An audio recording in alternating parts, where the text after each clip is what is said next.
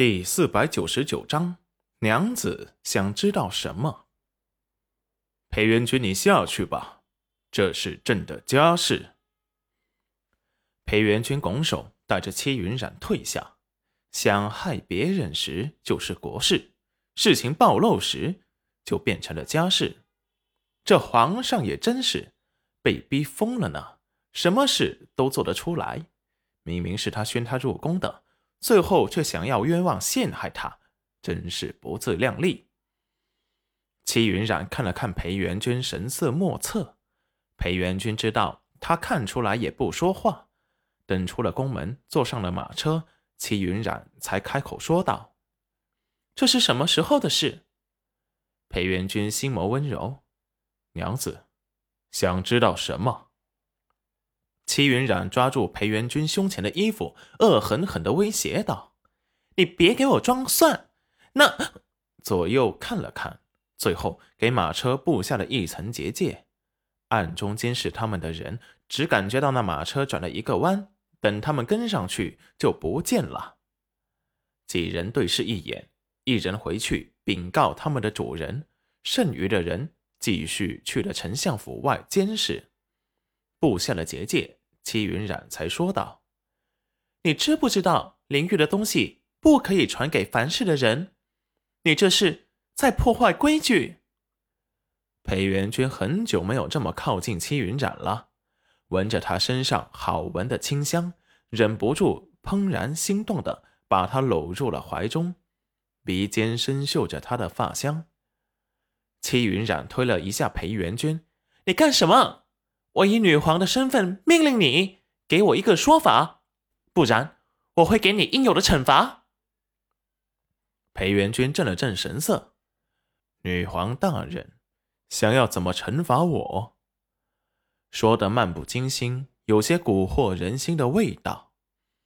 戚云染冷冷的看着他，你知不知道这样做的后果？凡世的人不能拥有灵力，一旦拥有灵力。就得去淋浴，不然会扰乱这里的秩序。裴元君把玩着戚云染的一缕头发，漫不经心的说道：“那不过是我随意修改的东西而已，并不是真正的锁魂咒，也不算是触犯了灵域的规矩。那锁魂咒，凡人怎么可能承受得住？”裴元君轻笑：“呵呵呵呵。”娘子在担忧什么呢？他是这方世界的帝王，这锁魂咒自是可以修炼的，只是他没有灵力打底，修炼锁魂咒只是加快了他的死亡而已。你怎么变成了这样？裴元君看着戚云染眼中的冷意，唇边划过一丝苦涩。那时我寻遍到处。都找不到你，不这样做，怎么能再见到你？戚云染默然。我那时是为了活命，以为你是个普通人，根本就帮不到我，反而我怕会害了你。裴元君眼神一亮，是这样吗？不是想要踹掉他？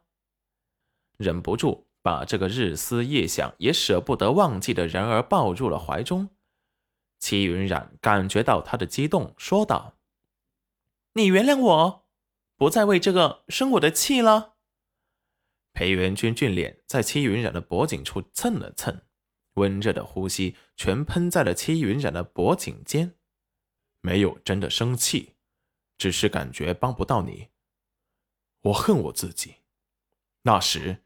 你身体的情况，方叔已经告诉我了，只是我一直不知道该怎么帮你。看你不想让我知道的模样，你不知道我忍得有多辛苦。戚云染被他蹭得有些痒，就想躲开。裴元君不满的把他拉了回来，对着他那红唇就亲了上去，辗转反侧，先是试探，然后进一步的深入。戚云染对他本来也是喜欢的，他的亲吻他无法抗拒。等到裴元君把这几个月忐忑心碎都弥补完整了，才放开了他。娘子，你对我有没有一点点喜欢？